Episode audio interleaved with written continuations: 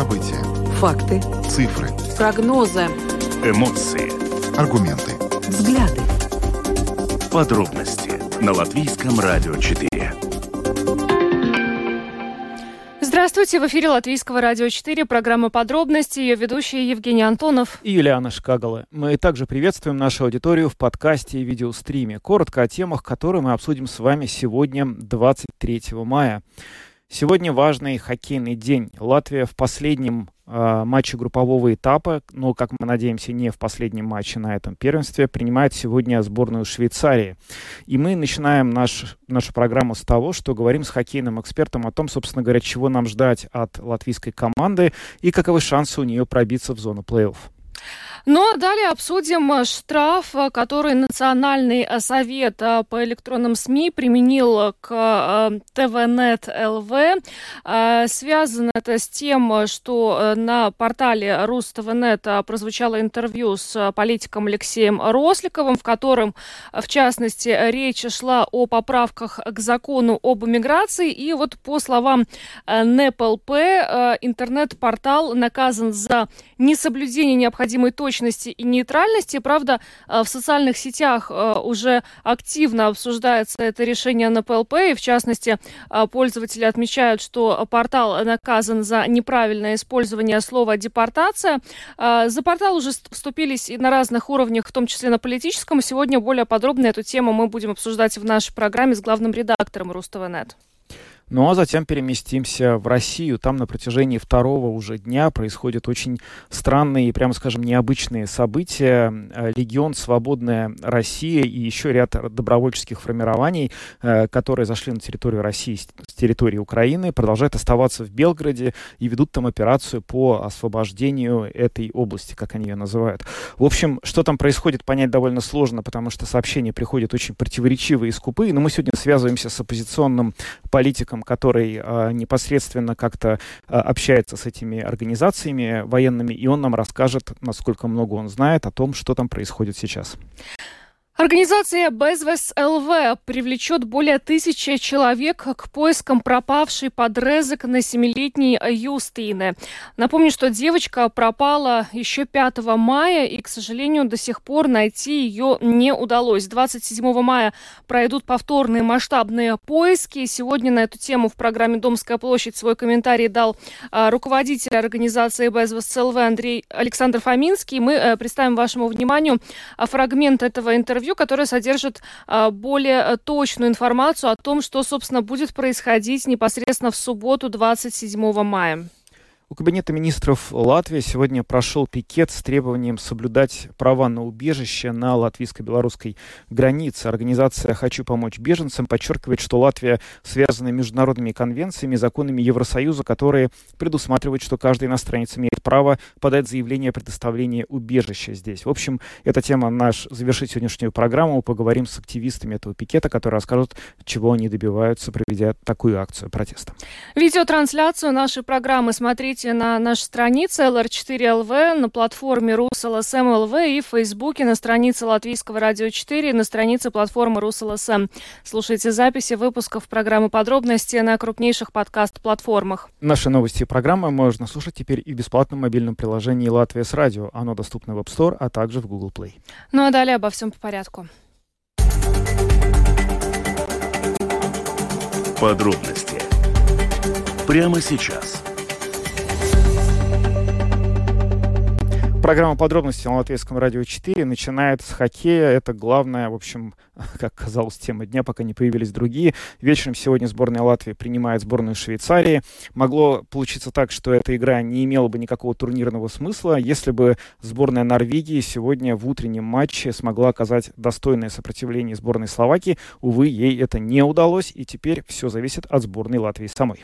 Ну да, теперь получается, что у Латвии и Словакии в турнирной таблице одинаковое количество очков 11, и Латвии теперь, как ни крути, нужно оказывать достойное сопротивление сборной Швейцарии. Ну, либо э, выигрывать вообще в принципе Швейцарию, что будет очень сложно, хоккеисты наши сборной сами это признавали, либо хотя бы не проиграть в основное время. Вот как мы сегодня не болели за Норвегию в обед, к сожалению, норвежцам не удалось приблизить нас к четвертьфиналу, проиграв Словакии со счетом 4-1, ну, к сожалению. Да, но мы активно болели во время первого периода, именно в первом периоде забили три шайбы, может быть, надо было поменьше болеть, и тогда они не забили бы три шайбы. Если верить, а болельщики часто верят, что на самом деле очень суеверные люди, болельщики, что от того, смотрят они или нет, может зависеть исход э, игры любимой команды, то, возможно, мы сегодня плохо сделали, что болели. Но мы ну, надеемся... то есть ты всю ответственность возлагаешь сейчас на нас за то, что Норвегия проиграла, и за то, что Латвия, теперь Латвии предстоит побороться. Нет, я не всю нас нет? возлагаю, но я надеюсь, что сборная Латвии сегодня в любом случае сыграет так, что она э, оставит все эти разговоры как-то лишними и бессмысленными, потому что действительно достаточно набрать хотя бы одно очко, а для этого нужно в основное время сыграть в ничью, ну или уж одержать победу. Сборная Швейцарии сейчас лидирует в нашей группе и, в общем, по общему мнению и аналитиков, и даже игроков э, сборной Латвии, показывает очень э, мощный и впечатляющий хоккей, поэтому, конечно, добиться хорошего результата в этом матче Латвии сегодня будет непросто, но, собственно, за другой стороны, все понимают, насколько это нужно. Но всякое бывает ведь. Бывает. Э, сегодня перспективы нашей сборной на выход в четвертьфинал для нашей программы прокомментировал бывший нападающий сборной Латвии по хоккею Александр Неживий. Чудо, к сожалению, в виде победы сборной Норвегии не произошло. Наверное, это был ожидаемый итог. И теперь Латвии придется вечером сегодня решать свои проблемы самостоятельно. Какие у вас ожидания перед этим матчем?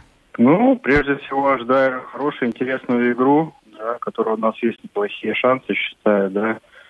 Ш- команда Швейцарии, конечно, здорово проводит пока этот чемпионат, да. Но как бы в одной игре все может быть, и конечно, в первую очередь много зависит, зависит от игры нашей команды. Какие компоненты Латвии надо сегодня усилить или провести на своем уровне, чтобы добиться в матче того итога, который бы ее устроил? Ну, в принципе, ну, трудно сказать какой-то один компонент, да, такие игры важные, которые все решается. В первую очередь, это, конечно, нужно показать свой характер, да, потому что, ну, Чистые голы в таких матчах, возможно, и не будут. Конечно, непонятно, как сегодня швейцарцы будут играть. Они, в принципе, по-любому на первом месте. Это, конечно, может нам сыграть на руку, но в любом случае нужно не смотреть, против кого ты играешь, а играть и показывать себя. Вот, лезть на ворота и повторюсь, конечно, много голов я таких красивых, от чисто открытых не жду, потому что швейцарцы действительно хорошо играют в обороне. Какое впечатление на вас производит сборная Латвии на этом турнире? Ну, в принципе, сама игра мне команды нравится, и команда очень здорово добавляет вообще по ходу чемпионата от игры к игре. Игра становится все лучше и лучше. Первые там две, может, так ну, не особо было, да. Но все равно моментов было много, да, где-то не реализовали, но с каждой игрой команда, ну, становилась интереснее и интереснее. Плюс, конечно, игра вратаря, да, Артур пока выглядит очень здорово, уверенно и вселяет, дает больше уверенности полевым игрокам. Если так э, коротко, вы верите, что сегодня Латвии удастся добиться положительного итога? Ну, то, что, как бы, ну, не знаю, верю, не верю, я на это надеюсь. В принципе, ребята показывают очень хорошую игру, и так вот я смотрю, да, со стороны там соцсети, там все, и видно, что в команде очень хороший микроклимат, да, что люди, ну, играют друг за друга, бьются, и это самое главное, наверное, когда у тебя команда очень, ну, сплоченная, и люди играют друг за друга. Это очень важно, и обычно это дает результат. Александр Неживи, экс-нападающий сборной Латвии по хоккею, высказал свои ощущения перед сегодняшним вечером, когда Латвия должна в решающем матче групповой стадии чемпионата мира по хоккею принять Швейцарию. Он надеется на то, что команда, ход, который набрала команда Латвии, поможет ей сегодня добиться положительного результата. Ну, надо сказать, что это совершенно справедливое а, замечание в том плане, что э, сборная Латвии идет как бы от э, негатива к позитиву. Начинали с 0-6 с Канадой, в последнем матче обыграли Казахстан 7-0, явно ребята играют все лучше и лучше. Будем надеяться, что этого запаса, который они э, создали, хватит запаса по игре, в первую очередь, хватит для того, чтобы сегодня сыграть хорошо со швейцарцами. Ну и к тому же у нас подкрепление в нашей команде прибыл специально вот к этому матчу защитник из Северной Америки Кристиана Рубин и ну, на Артура Шилова, на самом деле, который столько раз спасал э, нас на этом чемпионате мира, нужно молиться сегодня вечером. Э, будем надеяться, что все-таки э, все у него получится, вообще у, всех, у всей нашей сборной, а завтра мы уже э, окажемся в четвертьфинале. Да, и посмотрим, с кем там будем играть. Ну, пока идем дальше.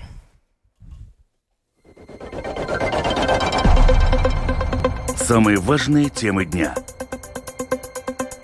Подробности – Продолжаем программу подробности на Латвийском радио 4 и будем обсуждать э, вызванный штрафом НЭПЛП ажиотаж.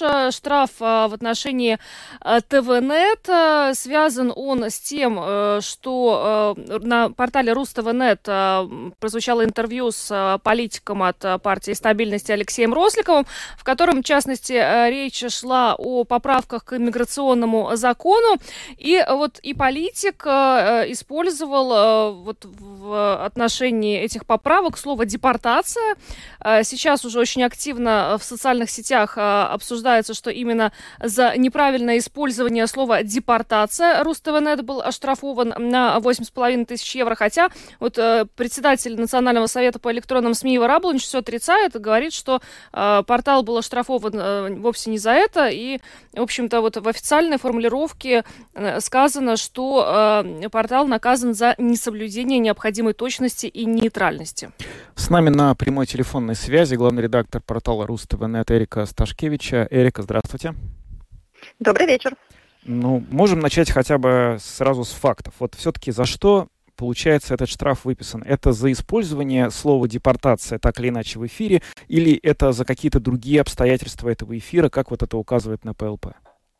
Ну, я призываю всех посмотреть решение самого НПЛП. Там, конечно, 30 листов, и очень тяжело найти точные формулировки, но э, некоторые добрые люди уже сделали эту работу и за нас, и, и за вас. Например, в том же Твиттере, где Ива Раболович пишет, что не за слово депортация наши штрафовали, там э, в красной табличке есть скрин от политолога Ивы Такажаки, где черным по белому написано о том, что в контексте этого слова некорректно используется этот термин.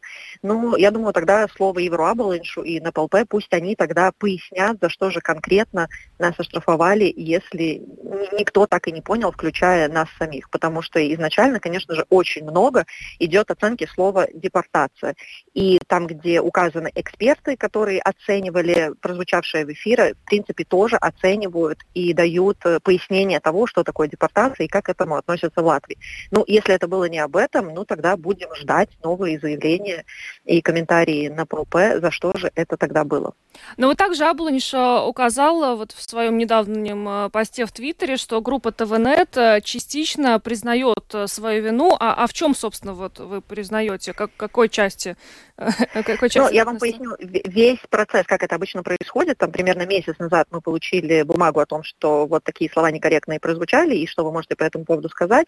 И шла большая юридическая работа с нашей стороны, где мы написали аргументацию того, как мы видим эту ситуацию, и почему мы, по сути, вину свою не признаем и так далее. Наши аргументы вообще не приняли во внимание. Единственный момент, о котором и главный редактор сегодня тоже проговорит э, на латвийском телевидении, и касаемо, где мы признаем вину, да, конечно, когда ты работаешь в прямом эфире, я напомню, что это было интервью в прямом эфире с политиком от партии стабильности Алексеем Росликов, и работая в прямом эфире, э, ты не можешь делать все до конца идеально и, возможно, оперативно на что-то отреагировать. Очень важно сказать, что это не был, э, не был эфир, о поправках к закону. Это была обыкновенная рядовая дискуссионная передача, которая выходит каждую среду. Кто вам платит? И в гости пришел политик. И на мой вопрос, о, за кого будет голосовать фракция на президентских выборах, он ответил свою реплику, которую он отвечает, мне кажется, на каждом СМИ, о том, что вот партия, которая кандидат Улдис Пиланс, партия которого может допустить вот это слово, которое нельзя называть э, первую депортацию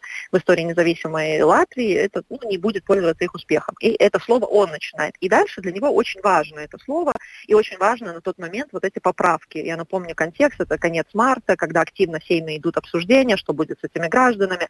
Только на следующий день вообще в публичном поле начнутся политические дискуссии о том, что некорректно это э, слово использовать. Очень накаленное время, когда все спорят касательно этих поправок. Это не была передача об этих поправках. Мы спрашивали совершенно другие вопросы и не готовились э, там как-то по фактам рассказывать об этом законе. Это был прямой эфир, где мы обсуждали позицию этой партии.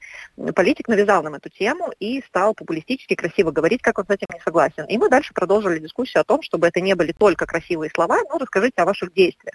Если для вас это настолько принципиально, и вы с этим не согласны, расскажите, что вы будете делать. И вся наша дискуссия пошла в такой плоскости, плоскости, реагируя по ситуации.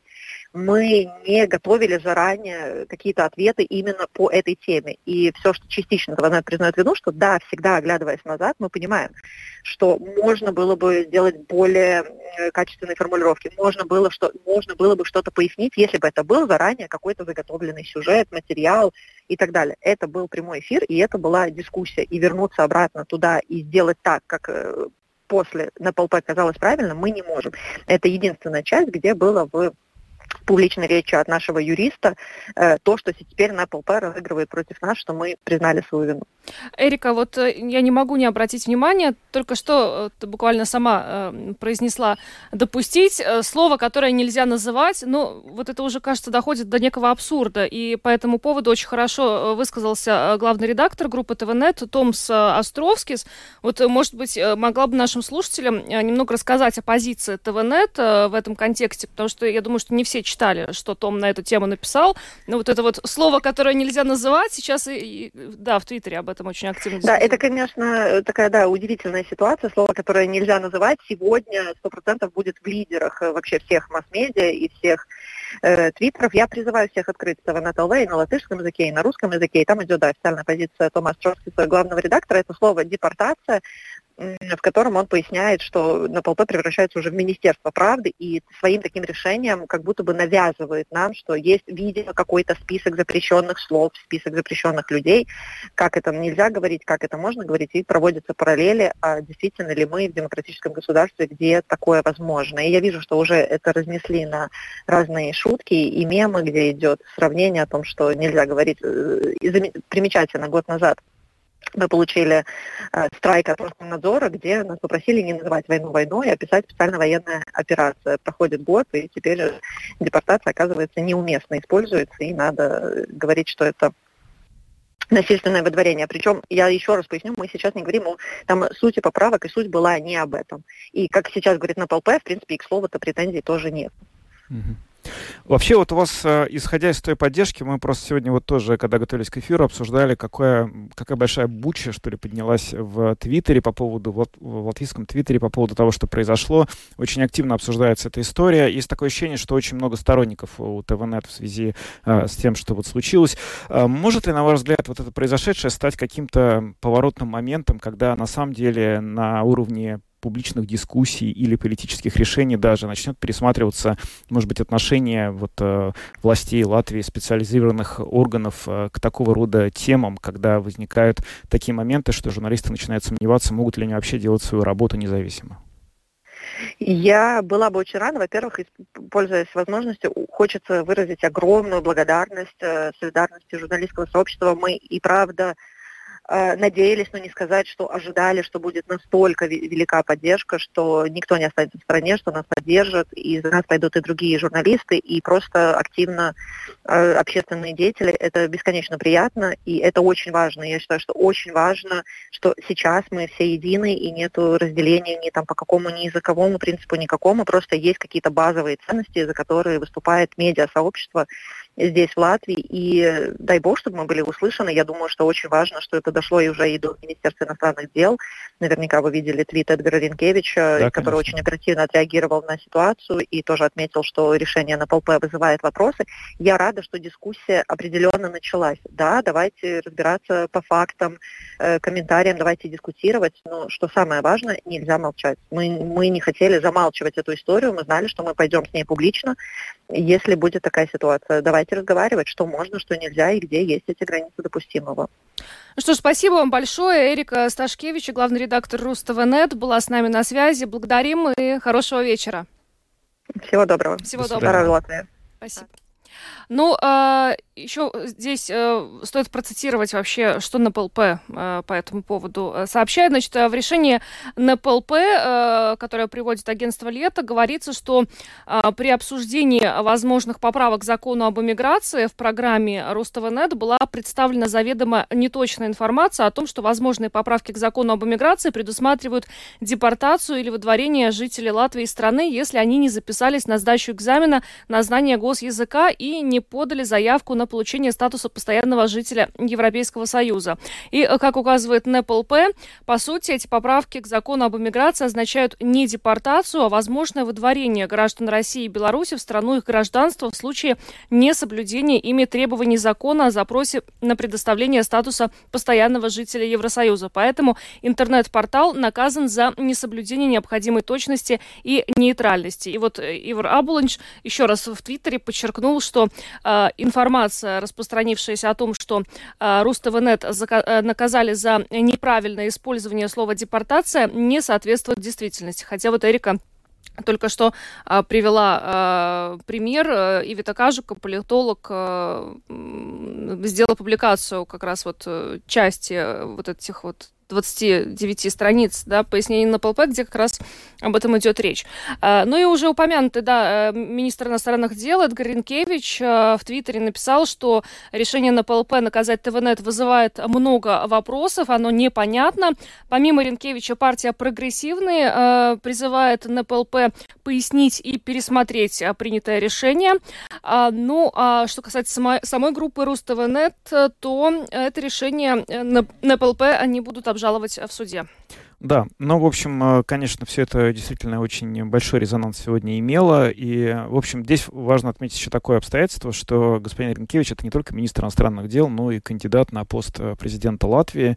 Э, и, в общем, это довольно важные обстоятельства, потому что, насколько я понимаю, до сих пор это единственный кандидат на пост президента Латвии, который однозначно высказался по этому, в общем, довольно скользкому вопросу и высказался, в общем, в, не то чтобы в поддержку журналистов, но, скажем так, он высказался столкнулся с идеей, что такие ценности, как а, свобода слова, не должны ни в коем образом ставиться под сомнение, вне зависимости от того, а, что там считают контрольные органы, независимость которых, в свою очередь, он тоже полностью признает, и право их на урегулирование он тоже полностью э, признает. Э, трудно сейчас разобраться в юридических обстоятельствах того, что сказал на ПЛП, насколько вот действительно корректно то, что они сказали. Но, в общем, мы очень надеемся, что в ближайшее время эта дискуссия не утихнет, и мы услышим реально какие-то варианты выхода для журналистского сообщества, как они смогут работать, не составляя вот этот пресловутый список запрещенных слов, о котором сегодня писал в своей блестящей статье глава группы ТВНет. Ну а мы идем дальше. Самые актуальные темы дня. Подробности Поговорим о том, что происходит в Белгородской области. На протяжении двух дней там э, действует э, группа военнослужащих, которые представляют различные добровольческие э, подразделения э, бывших граждан России или нынешних граждан России, которые зашли туда с территории Украины и, в общем, осуществляют там различные действия. Что именно они там делают, понять сложно, но уже сегодня вооруженные силы России пытаются их каким-то образом там уничтожить, оттуда выкурить. Непонятно опять же, что из этого получается. Мы сейчас связываемся с бывшим депутатом Государственной Думы и оппозиционером Ильей Пономаревым, который с нами на прямой видеосвязи и который э, знает много об этих организациях. Здравствуйте, Илья. Здравствуйте. Расскажите, пожалуйста, то, что вам известно вот об этом, э, я не знаю, можно ли назвать это инцидентом, а об этих действиях, которые добровольческие вот эти корпусы российские совершают на территории России. Инцидент – это хорошее слово подобрали. Значит, начало национально-освободительного движения русского народа, да, то есть, ну, то есть, да, инцидент. Значит, э, происходит э, освобождение российской территории э, российскими повстанческими группами. Существует два военных подразделения. Одно из них называется «Легион Свобода России», другое называется «Русский добровольческий корпус». Они зашли на территорию Белгородской области. Вчера э, освободили четыре э, населенных пункта, сегодня еще два. Э, на данный момент они встали в оборону, окапываются, ждут подхода серьезных российских сил. Пока то есть они всех, кого можно, там, соответственно, разогнали, захватили много техники трофейной. Э, э, ну вот, соответственно, план удерживать эту территорию, над которой теперь реет бело-сине-белый флаг. А сколько их? Что мы знаем об их ну? Мы не, разглашаем, мы не разглашаем информацию, которая имеет военное значение, потому что это может подтвердить, повредить. Но всего в состав легион Э, Свобода России входит 4 батальона, и э, РДК это еще батальон. То есть цель получается освободить а, вот эти вот регионы от российских военных, а, ну, с российской стороны, от российских военных, российской военной техники? Да, цель освободить Россию от путинизма. Угу. И, соответственно, это надо делать последовательно, освобождая от его армии российское население, а также от его полиции, от его ФСБ, от его пограничников, от его администрации, от его казнокрадов, ну и всей другой сволочи, которую он прикормил за все это время.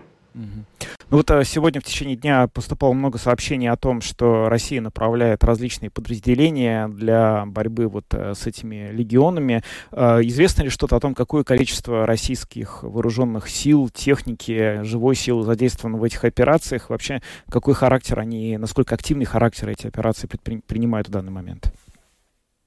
Ну, мы знаем, что они перебрасывают туда 74-ю отдельную мотострелковую бригаду, это то, что как бы, там нам известно из э, э, данных разведки. Думаю, что она будет не одна, но э, на данный момент другой какой-то конкретной информации нет.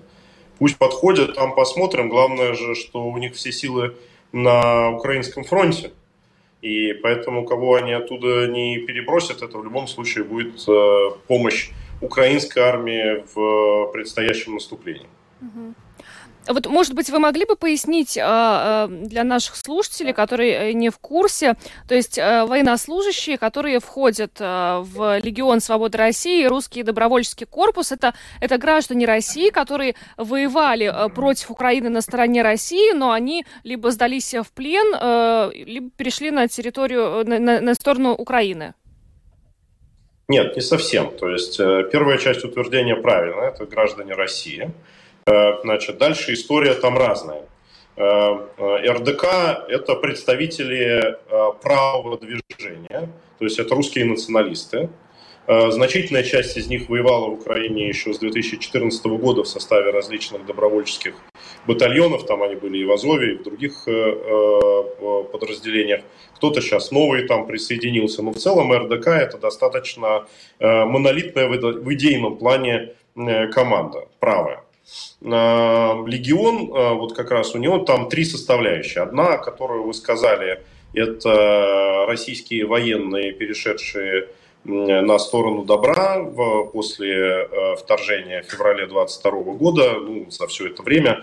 Э, то есть там есть и люди, которые с самого начала контрактники э, перешли, есть военнопленные, которые решили присоединиться к легиону, которые поняли, что их обманули. Есть даже такие россияне, которые специально идут в российскую армию для того, чтобы потом перейти линию фронта и оказаться в легионе. Даже такие есть. Другая составляющая легиона – это граждане с российскими паспортами, которые жили в Украине, там работали, женились там, ну, по разным жизненным обстоятельствам, но которые не получили украинского гражданства на момент э, начала вторжения, но тем не менее хотели идти защищать Э, Украину. А третья составляющая – это разнообразные политические активисты, которые боролись против Путина в России и которые, когда началось вторжение, э, поняли, что только силовой путь, э, только путь реального вооруженного сопротивления может эту власть снести, и разными окольными путями приехали в Украину, прошли нужные проверки и оказались вот в рядах легиона. А вот у тех активист, бойцов легиона, которые сейчас находятся на территории России. Есть ли план действий? Вы упомянули о том, что там в общей сложности получается 5 батальонов, если я правильно посчитал, 4 в одной и еще один в другой. Это батальон, ну, это 500 человек, то есть порядка двух с половиной тысяч, может быть, плюс-минус, да? Это все-таки какое-то довольно ограниченное количество живой силы и техники. Как, э, есть ли какой-то план действий дальше? Что будет происходить через 2-3 дня, неделю? Будет ли какие-то дополнительные попытки прорваться за других э, добровольцев, чтобы э, обеспечить подкрепление? Ну, скажите, вы же, в общем, ну, же разумные люди. Как я вам могу прокомментировать военный план? Ну, э, это же поставит жизнь людей под риск. Вот э, когда все случится, вы это, соответственно, увидите. Э, в целом, я думаю, что все будут действовать достаточно оппортунистически, да, и э, посмотрим, что будет делать российская армия. Э, сейчас э, э, очень бы хотелось удержать кусок освобожденной территории, чтобы вот можно было говорить о том, что вот она, новая Россия, она родилась, да, то есть, что это не там зашли и вышли, э, вот, а это не, не, нечто постоянно действующее. В то же самое время при этом важно не подставлять бойцов, не потерять большое количество жизней. Жизнь человеческая для нас важнее всего. А как вам кажется, каким процессом э, непосредственно в российском обществе эта ситуация может привести, поскольку россияне, они же теперь видят, что война не только в Украине, война уже на территории России. Наглядный пример э, Белгородская область. Ну, это, конечно, серьезный новый удар по режиму, то есть в нем вот видно, как появляются эти трещинки, когда дроны прилетают э, в Кремль, когда ключевые пропагандисты погибают от, от, от, от руки русских партизан, когда вот э, приходят э, русские же освобождать русскую землю. Конечно, это, это все очень сильно режим э, расшатывает. Но это постепенный процесс. И я думаю, что финальный удар он будет скорее нанесен все равно украинской армии в Крыму. Э, э, окончательное военное поражение это будет э, триггером к тому, чтобы эта власть окончательно Э, рассыпалась. А сейчас для нас важно, чтобы э, мы к этому моменту подошли готовыми. Нам нужно больше людей. И вот эти действия, конечно, они приведут, и мы это уже видим сейчас по тем письмам, которые приходят. Это новый приток э, волонтеров, добровольцев, которые хотят вступить в эти подразделения. Это новая активизация партизанской борьбы в глубине России, в тылу у российской армии. Все это будет происходить, и я думаю, что рассвет – он уже не за горами. Что ж, спасибо вам большое. Илья Пономарев, э, бывший депутат Госдумы России, оппозиционер, был с нами на видеосвязи. Спасибо вам и всего доброго. Спасибо вам. Спасибо. Счастливо. Счастливо. Ну, в общем, события происходят э, в Белгородской области очень интересные, и пока очень сложно оценить их э, потенциал, но не исключено, что действительно это начало какого-то очень большого процесса. Видимо, в ближайшие дни мы будем смотреть за развитием этой ситуации, и будет понятно, к чему она склоняется. Ну а пока идем дальше. Латвийское радио 4. Подробности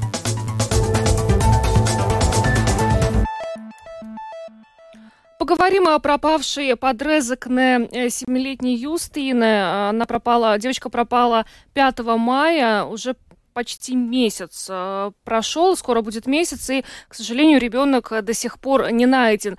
Огромная э, масштабная операция была проведена со стороны э, полиции, добровольцев, искали на больших площадях в том месте, где она пропала, но, к сожалению, эти поиски не привели к хорошим результатам, и вот сегодня руководитель организации Безвест ЛВ Александр Фоминский сказал, что Безвест привлечет более тысячи э, человек э, к поискам пропавшей семилетней Юстины.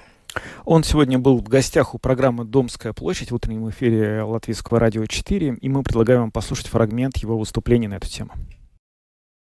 Ну, насколько я знаю, что полиция и добровольцы там все время работают, э, проводят какие-то поисковые мероприятия, потом полиция перестановила, ну, своими какими методами начала искать ее. Но на самом деле случай очень непростой и сложный. Мы были подключены на второй день к этому поиску. И проверили водоемы, которые нам, и те участки, которые нам показала полиция, ну, которые там казалось странными. Ну, насколько я понимаю, сейчас э, как бы нет, ну, ни, никто не нашел, ничего не известно. Что мы будем делать, это 27 мая будем организовывать большие поиски в формате БЗОСТ ЛВ и вместе с сотрудничеством с полицией попытаемся, если нас кто-то сейчас слышит, э, попытаемся пригласить побольше людей. Сегодня будет сделано официальное объявление на нашей странице где хотим собрать, не знаю, тысячу человек или полторы тысячи человек. Это будут, наверное, самые массовые поиски. Мы пытаемся так сделать, как после Ивана Верладина. То есть э, поиски э, примут какой-то вот иной формат. То есть вы говорите, что с 27 мая начнутся масштабные поиски. А что было до этого? Ну, до этого э, полиция использовала поиски, это собирались люди, и где просто давались какие-то квадраты, и небольшие группы проверяли эти квадраты. Да, а что будет теперь? А что 27-го мы хотим сделать? Э, после гибели Ивана Берладина э, к нам обратилась компания Чили и предложила нам бесплатно создать приложение специально для мобильных телефонов, что каждый человек может стать, грубо говоря, поисковиком. И они сказали, что вы умеете искать людей, а мы умеем делать программы. Они нам бесплатно сделали такую программу. Мы при нем много говорим, там есть... Она совершенно бесплатна, там нет никакой рекламы, нет никакой... Э, никаких там скрытых тем.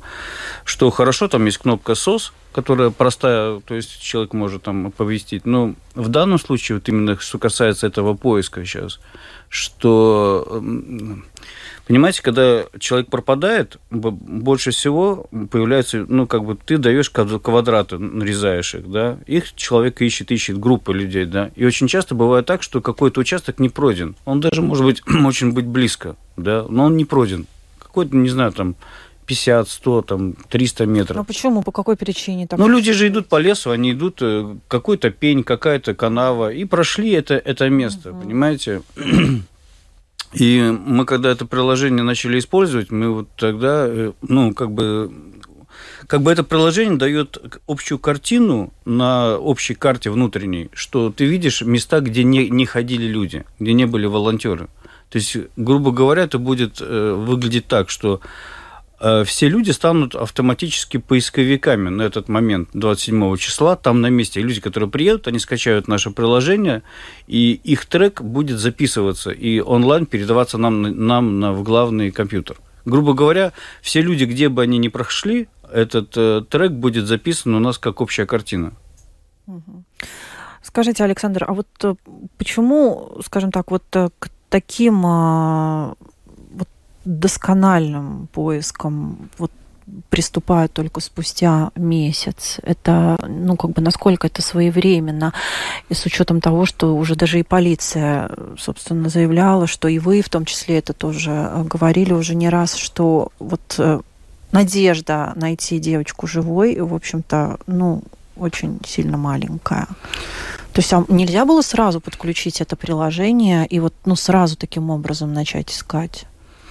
Ну, нам никто не говорил, что надо его подключать, а мы... То есть вы, как общественная организация, вы... Э, мы, мы всегда как бы вторые. Мы не можем быть первыми выше полиции, потому что у полиции есть общая картина, что происходит. Они ведут свои какие-то поисковые мероприятия. Мы же, когда пропадает человек, мы же не знаем истинных причин пропажи человека. Не всегда человек пропадает. Может, ему кто-то помог пропасть. И такие случаи бывают из этого, ну, как бы полиция нам говорит, вот там надо делать, там не надо делать, там подождите, не торопитесь. Александр Фоминский, глава организации Безвест ЛВ, сегодня в эфире программы «Домская площадь» на Латвийском радио 4 рассказал о тех попытках, которые организация предпримет в субботу, 27 мая, чтобы все-таки попытаться разыскать пропавшую еще 5 мая девочку, 7-летнюю Юстины. Э, стоит отметить, что э, Безвост ЛВ приглашает присоединиться всех э, к поискам пропавшей Юсты. И на 27 мая в субботу более подробная информация последует в социальных сетях организации Безвост ЛВ. Так что всем неравнодушным хочется, ну, хочется попросить не пройти мимо, потому что уже очень много времени прошло с момента, когда девочка пропала, но все-таки вот Александр Фоминский сказал, что ну, есть надежда на чудо. Ну а мы идем дальше. Самые актуальные темы дня. Подробности. У Кабинета министров Латвии сегодня прошел пикет с требованием соблюдать права на убежище на латвийско-белорусской границе. А, да, на пикете, в частности, внимание было привлечено к проектам поправок к закону, а, которые находятся на повестке дня. А, в частности, поправки предусматривают э, институционализацию выдворения иностранцев с границы. И сейчас более подробно о том, с какими требованиями сегодня активисты вышли к зданию Кабинета министров. Поговорим с руководителем проектов Грибу Палы и Дзет Беглием Евой Раубишко, которая с нами на прямой видеосвязи. Ева, добрый вечер. Добрый вечер. Ну, вообще, а, информации от различных международных организаций о том, с критикой нашей страны, о том, что происходит на латвийско-белорусской границе, до сих пор было очень много. На ваш взгляд, вот те поправки, э, которые сейчас находятся на повестке дня, они как-то могут усугубить ситуацию? Извините. Э, да, э, да, э, они могут усугубить ситуацию даже больше и дальше, потому что действительно, и сегодня, как мы знаем, правительство уже приняло, ну не приняло, но правительство единогласно сказало да этим поправкам, и они действительно укрепят э, отталкивание э, граждан, которым э, надо было бы, э, э, может быть, э, предложить убежище в Латвии. Э, они действительно эти права на убежище ущемлят далее. И это, по, э, по, по-моему, и э, э, мои коллеги со мной э, согласны, это очень-очень э, такая э, тревожная тенденция. Ну, вот в ответ на это нередко можно услышать такой контраргумент, что на самом деле вот тот последний кризис беженцев, который возник на границе Латвии и Беларуси, в частности, это был не рукотворный кризис, который создал президент э, Лукашенко, который, в общем, э, организованным способом завозил этих мигрантов с территории ряда арабских государств и фактически организовав тем самым миграционное давление на границу. Они говорят, что по большому счету это вот не те мигранты, которым нужна помощь, а другие. Что вы на это могли бы возразить или как вы вообще к такого рода аргументации относитесь?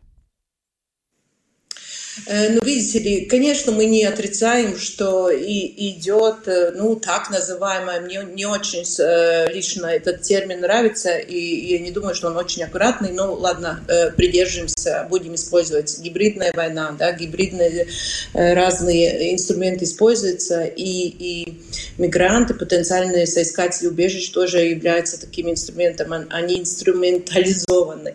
Но это все равно не значит, что эти люди, что, как говорилось сегодня в заседании правительства, что, на этих людей можно смотреть просто как под такую толпу не беженцев что они не беженцы.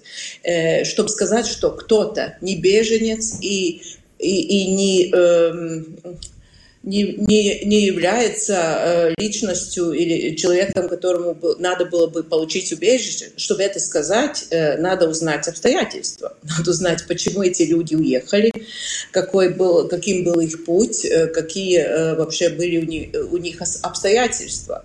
Я напомню, что в нашем законе о убежище два типа убежища упомянуты.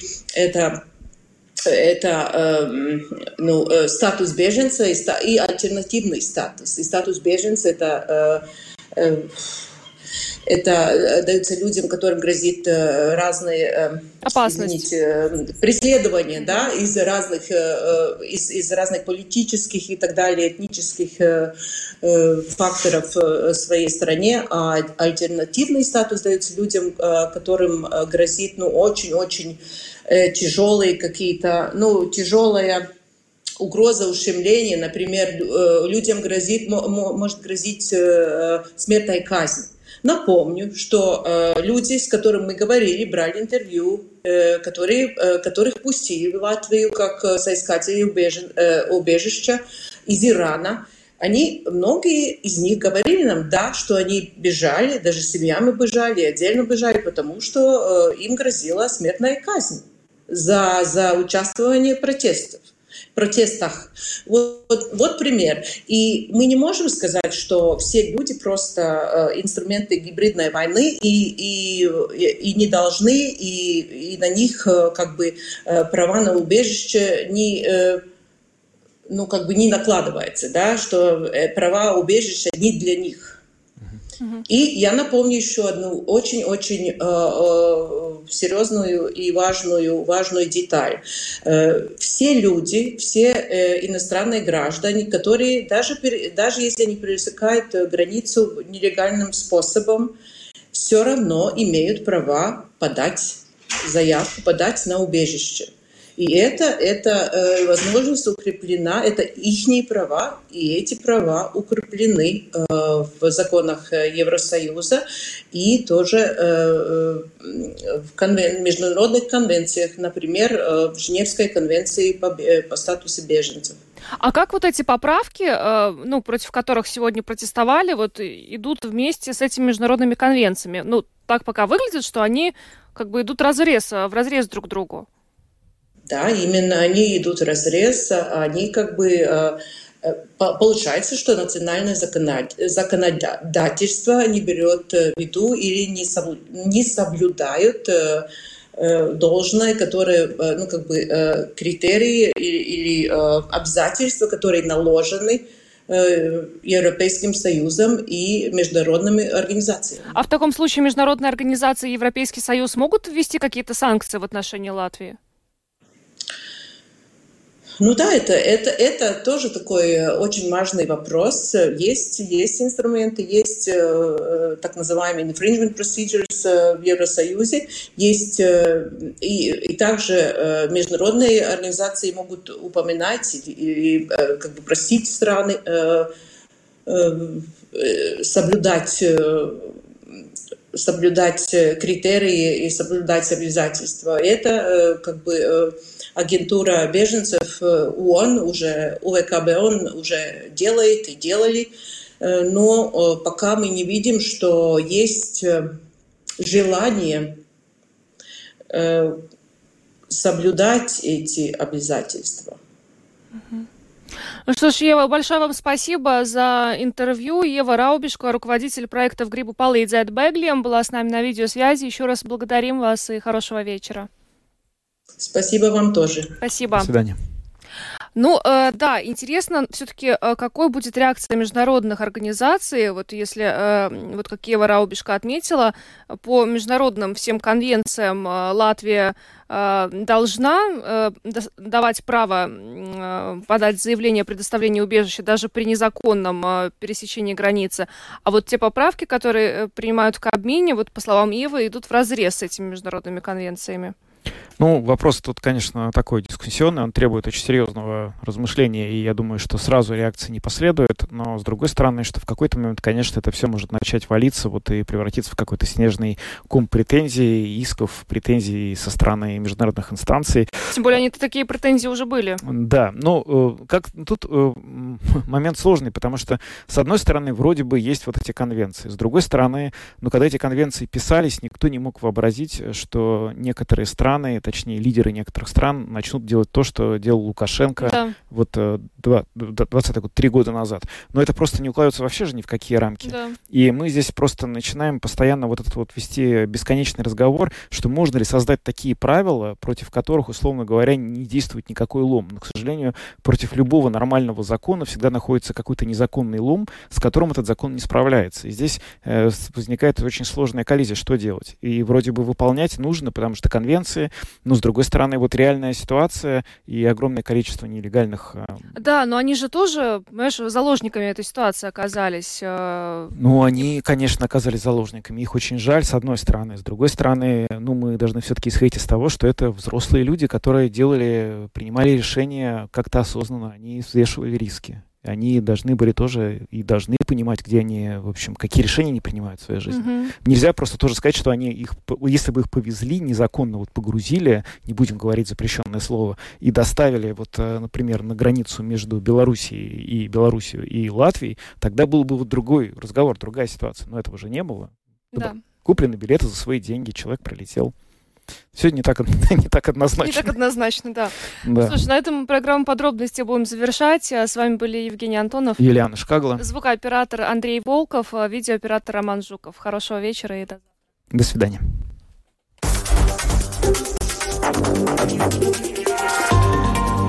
Латвийское радио 4. Подробности по будням.